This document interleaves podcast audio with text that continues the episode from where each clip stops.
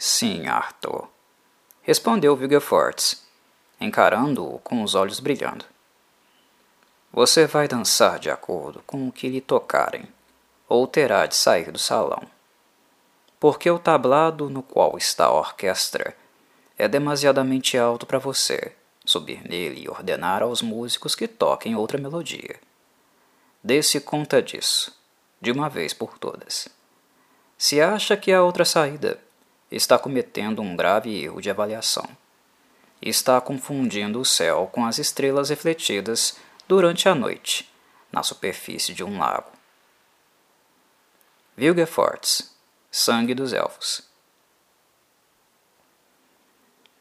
A natureza não conhece o conceito de filosofia, Geralt de Rivia. Filosofia é o nome que damos às lastimosas e ridículas tentativas dos seres humanos de compreender a natureza. Entendemos, porém, por filosofia, os resultados de tais tentativas.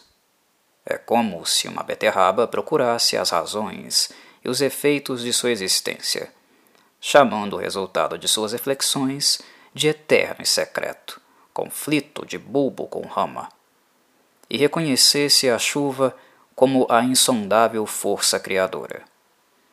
Nós, feiticeiros, não perdemos tempo em tentativas de adivinhar em que consiste a natureza. Sabemos o que ela é, porque nós mesmos somos a própria natureza. Vilgefortz, Tempo do Desprezo Olá, meus caros. Aqui é o Corvo. E hoje tomarei um pouco de meu tempo para tecer alguns comentários acerca de Vilgefortz, de Rogeven, o principal antagonista do universo de The Witcher, na minha análise. E é sobre este aspecto, de protagonismo em termos de vilania, o tema central deste pequeno podcast. Trata-se justamente disso, a minha discussão, as razões que me levam a acreditar a ele o lugar de vilão mais notório e temível do universo sapkowskiano. Alguém pode questionar. Mas, Corvo, isso não é algo óbvio? Bem, que Vilgefortz é um vilão, sim, é óbvio. E em determinado momento da narrativa, isto fica bastante claro, e Andrei Sapkowski revela isso de uma forma muito aberta. Mas o fato dele ser o mais temerário é algo que acredito não ser muito fácil de afirmar com tanta ênfase e de forma inquestionável, e não por aquilo que Vilgefortz foi capaz de causar aos personagens da trama, mas em virtude da natureza da obra em si.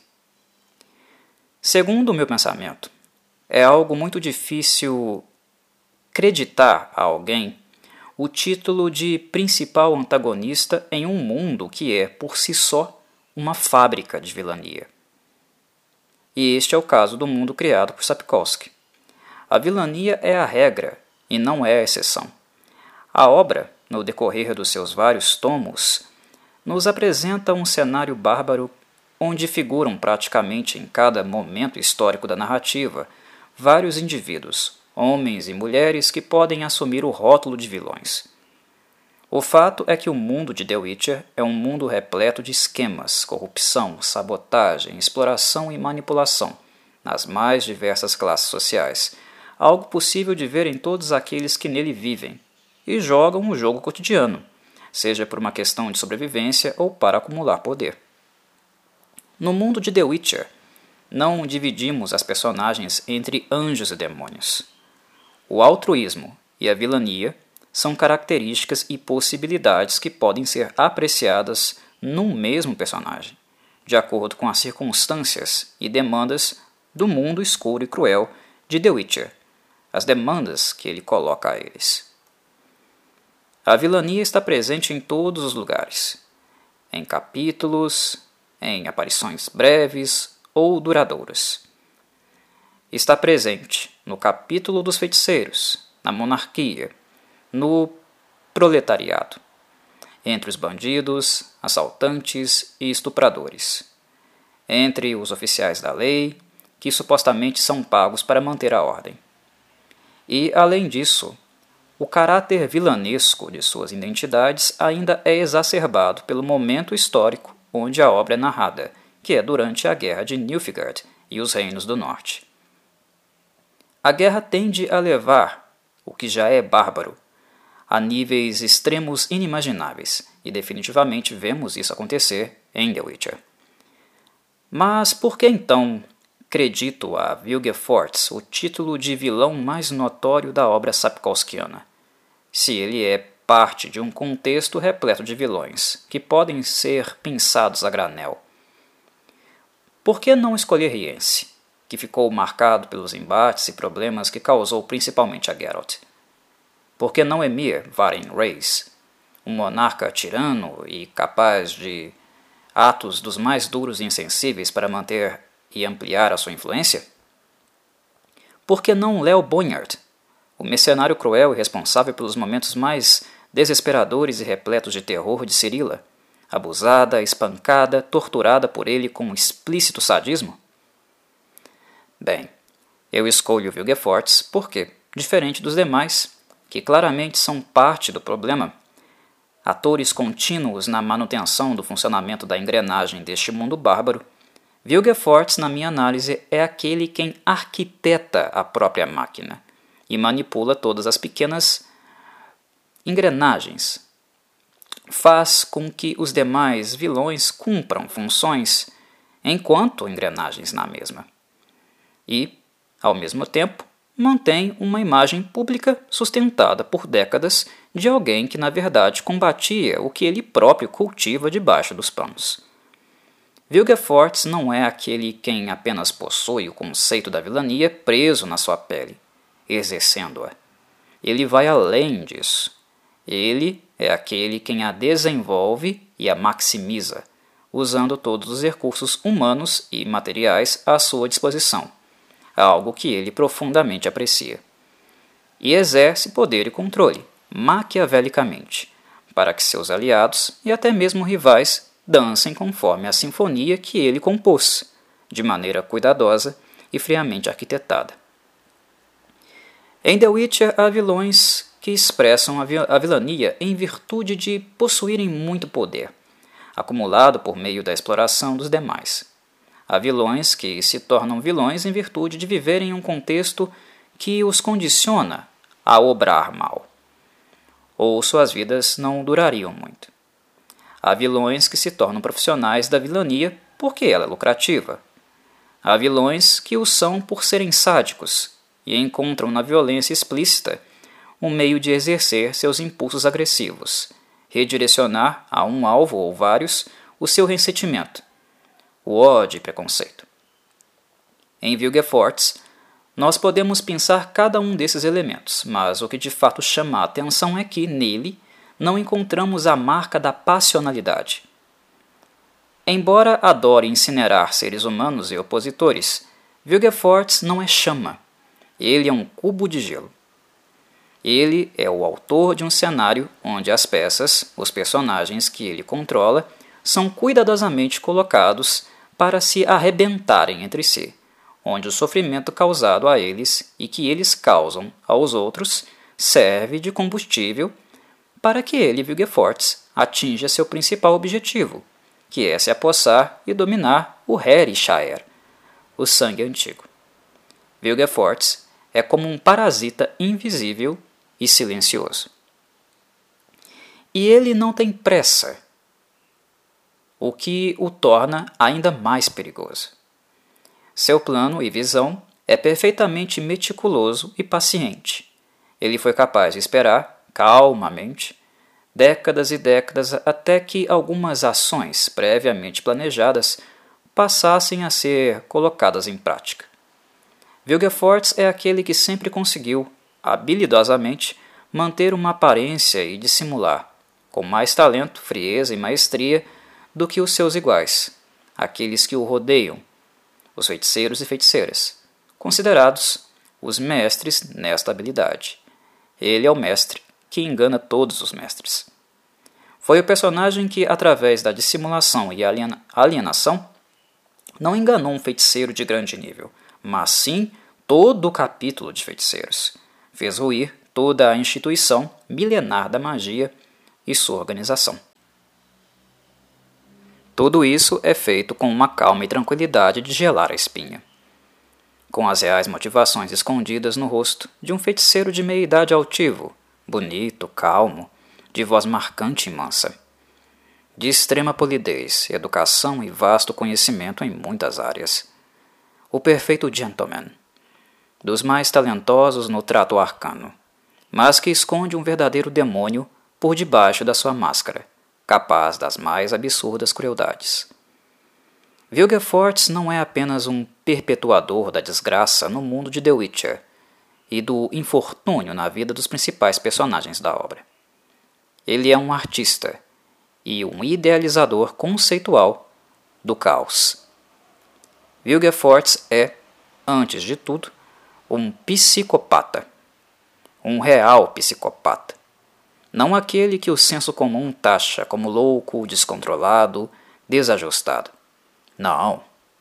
Wilgefortz é o psicopata que se esconde atrás de um cirurgião de sucesso, do jovem advogado que nunca perdeu um caso, do cientista inovador.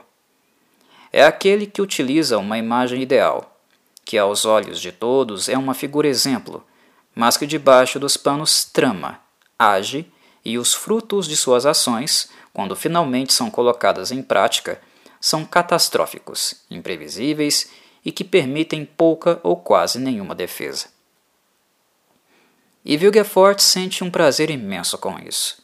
Ele brinda o louro de suas ações nefastas. Com uma calma terrível, com uma taça de vinho na mão e um sorriso angelical nos lábios. Pelo menos foi assim, até ele receber sua deformação que é algo que desenvolveu nele um profundo ódio e ressentimento, visto o tamanho do seu ego e orgulho próprio, algo também típico e observável em psicopatas. Mas, no final das contas, esta imagem deformada de uma face queimada e olho artificial é mais terrível. Uh, mas, no entanto, digamos que ela sempre, pelo menos na minha análise, retratou uma imagem mais fiel do que Vilgefortz realmente é. Uma abominação, um monstro calculista e letal. Digamos que ela é mais coerente. Vilgefortz possui algo em sua natureza que é capaz de despertar o temor de pessoas comuns, capaz de levar ao questionamento dos seus conceitos e os seus valores. Questionar os adjetivos exagerados que as pessoas dão aos representantes populares, pessoas públicas. Afinal, ele é um, se não o principal, herói da sempre relembrada Batalha do Monte Sodem. Um herói dos reinos. E isso nos faz pensar. Até que ponto os heróis e lideranças o são de fato, devido à sua real natureza? O que se revela em sua superfície é o suficiente para estimar cegamente um líder da sua escolha pessoal? O que há debaixo de sua fama e imagem pública? Wilgefortz foi considerado um modelo ideal de seu tempo, e vimos no que isso deu, o que esta cegueira coletiva causou. Quando as cortinas do teatro finalmente caíram e toda a peça e orquestração foi revelada, já era demasiado tarde. Os danos já eram grandes demais para serem sanados e a promessa de um futuro ainda mais perturbador se avizinhou.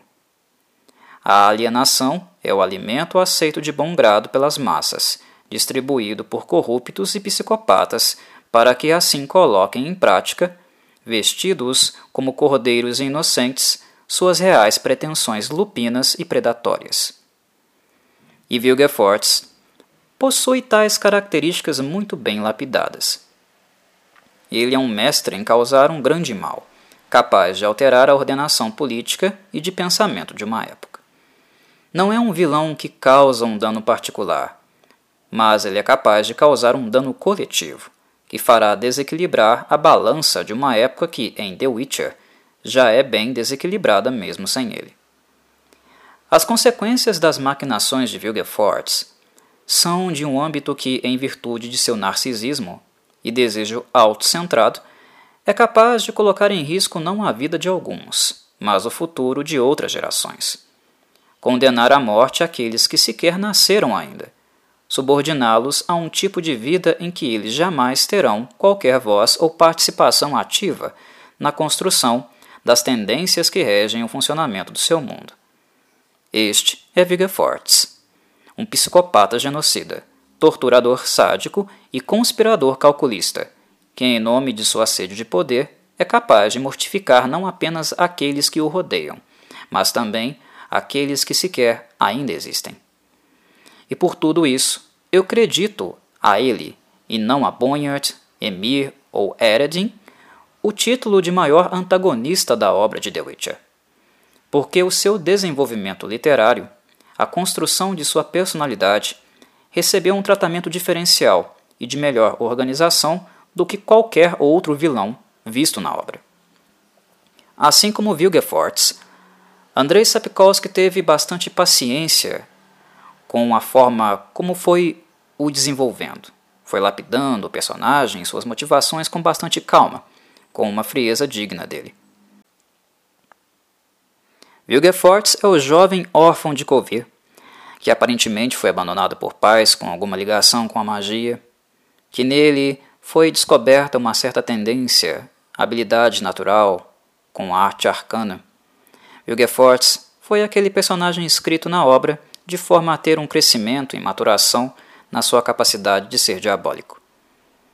Sua educação no círculo dos druidas de Covir, seu talento inato acentuadíssimo, seus anos de experiência jovem e imatura na vilania, com assassinatos, estupros, furtos, como ele mesmo conta, revela Geralt em diálogo com ele. Todos estes tijolinhos, tijolinhos colocados na constituição de um vilão que seria lapidado por essas experiências para ser algo muito pior. Mas um pior não grosseiro, cotidiano e banal é um mal de refinamento diabólico, onde poucas ameaças e forças seriam realmente capazes de desafiá-lo. Abandonar o círculo de druidas cedo para se tornar um mercenário é parte do processo constitutivo de Vilgefortz, para que ele aprendesse o que de fato era necessário para saciar os instintos sádicos que ele ansiava, desejava realizar. Ao se entregar a uma vida mercenária, antes de ingressar e ser parte do capítulo dos feiticeiros, Vilgefortz aprendeu os ônus e bônus da vida do crime. Ponderou as falhas e deficiências deste tipo de vida, e graças ao seu intelecto acima da média e o talento com a magia, moldou uma filosofia própria e modus operandi. Vilgefortz, como todo psicopata, não age sem propósito não dá ponto sem nó. Sua fixação como desafio é algo que caracteriza o mesmo. Está sempre em constante trabalho ou realizando algum plano oculto, ou vários. Para os demais, o homem quieto e pouco ativo é apenas a aparência que ele deseja que os demais tenham dele. Acreditarem que ele está inativo ou agindo burocraticamente, como as normas exigem quando na verdade está extremamente atuante em vários locais e tramas, disfarçado e silencioso como um camaleão. E como não bastasse tudo isso, toda essa capacidade mental que Vilgefortz possui, o maldito também é talentoso belicamente. Dos vilões sapkowskianos, foi ele, e ninguém mais, que foi capaz de praticamente aleijar o bruxo Geralt de Rivia considerado talvez um dos espadachins mais habilidosos da história do continente. E isso nem precisando apelar para o uso da magia. Vilgefortz humilha Geralt em combate corpo a corpo, fazendo uso apenas de um bastão e com extrema habilidade. Para o leitor, Vilgefortz representa um choque um momento onde é quebrada uma visão idealizada de Geralt de Rivia enquanto o fodão dos fodões.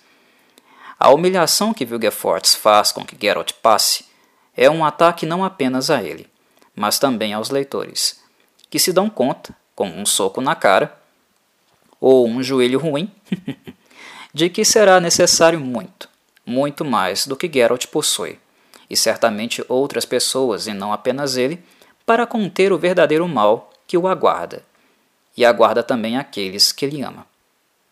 É um ataque ao sentimento e à projeção que os leitores amantes do bruxo depositam no mesmo. A identificação e apego ao personagem. E este ato é o ato que revela, apresenta de fato, o que é grande no vilão de verdade. Aquele que é capaz de representar um perigo real de perda, de perda de tudo aquilo que realmente prezamos e damos algum valor. Aquele quem aproxima de nós a lembrança de nossa finitude, de que a morte é algo que sempre se avizinha, algo que temos a tendência de evitar refletir e colocar em perspectiva. Wilgefortz é capaz de nos enojar e nutrir em nós um profundo desprezo, ódio e indignação, que é algo que acontece perfeitamente em cenas como, por exemplo, do cativeiro de Yennefer, onde ela é torturada em seu castelo, e com uma descrição perversamente lúdica e detalhada de Vilgefortz sobre o que ele faria com ela. Do uso da lembrança de casos anteriores que ele utiliza para intimidá-la, criar imagens mentais das inúmeras pessoas que ele tratou como ratos de laboratório em seus experimentos, que infligiu uma dor extrema, aguda, que foram nada mais do que um objeto de uso e descarte. Wilgefortz carece de qualquer bússola moral, de qualquer elemento de empatia. Mesmo com a personagem que talvez tenha sido a mais fiel e próxima dele, durante todos os anos que o serviu e colaborou com ele, que foi, claro, a feiticeira Lydia van Bredevoort, ela não passou de um simples objeto, um recurso para materializar a queda de Tanned e a destruição permanente do capítulo dos feiticeiros, como conhecemos. Ela foi isso para ele, e nada mais. Wilgefortz não aparenta sentir absolutamente nada por ninguém, que não seja ele mesmo. E ser marionete dele foi o destino de praticamente todos que tiveram algum envolvimento mais próximo com o mesmo, seja este envolvimento inconsciente, por escolha própria, ou mesmo por coerção, cativeiro. Sem falar das marionetes políticas, que ele também de bom grado fez uso. É sempre bom relembrar do papel determinante que o contato dele com Emir Varen Reis, anos antes da trama principal da saga se iniciar de fato, o encontro quando ele ainda usava a alcunha de Dune, é importante lembrar do impacto, da influência que este encontro teve na busca incessante e gananciosa de poder iniciada pelo imperador afetando por décadas a vida dos habitantes não apenas dos reinos do norte, mas também de Nilfgaard. O número estratosférico de pessoas que acabaram encontrando a morte em virtude da semente da avareza que Vilgefortz meticulosamente plantou em Emir e garantiu, através de espiões e alianças dentro do Império Nilfgaardiano, que permanecesse sendo bem regada e que florescesse o suficiente para que, num cenário de causa e instabilidade, ele orquestrasse a queda das mais poderosas instituições do continente e, assim, se apossasse do seu tão desejado poder ilimitado, advindo do Her e Shaer, do sangue antigo, podendo assim construir um novo mundo e um sistema de governo onde todos estariam submetidos a ele submetidos a ele e sua bússola moral distorcida. Seria um Deus. Algo que, com a maioria dos reinos extintos e os restantes fragilizados, empobrecidos e deficitários em virtude dos longos anos de constante confronto, não seria algo muito difícil de realizar com a posse do Harry Shire. E é isso, meus caros. Creio ter deixado devidamente justificado o que me leva a dar a Vilgefortz o título de vilão mor de The Witcher. Como mencionei anteriormente, não é suficiente atestar algo assim apenas porque momentos da história literária colocaram os principais personagens em um embate direto com ele. É necessário algo mais. É preciso colocar um contrapeso e analisar alguns elementos constitutivos do personagem para, de fato, fazermos jus à obra do escritor e o que ele quis comunicar na maneira como desenvolveu este personagem maligno, que, repito, para mim, e por essas colocações que eu fiz, é o seu grande vilão. Um abraço, meus caros, e até o próximo Papo de Corvo.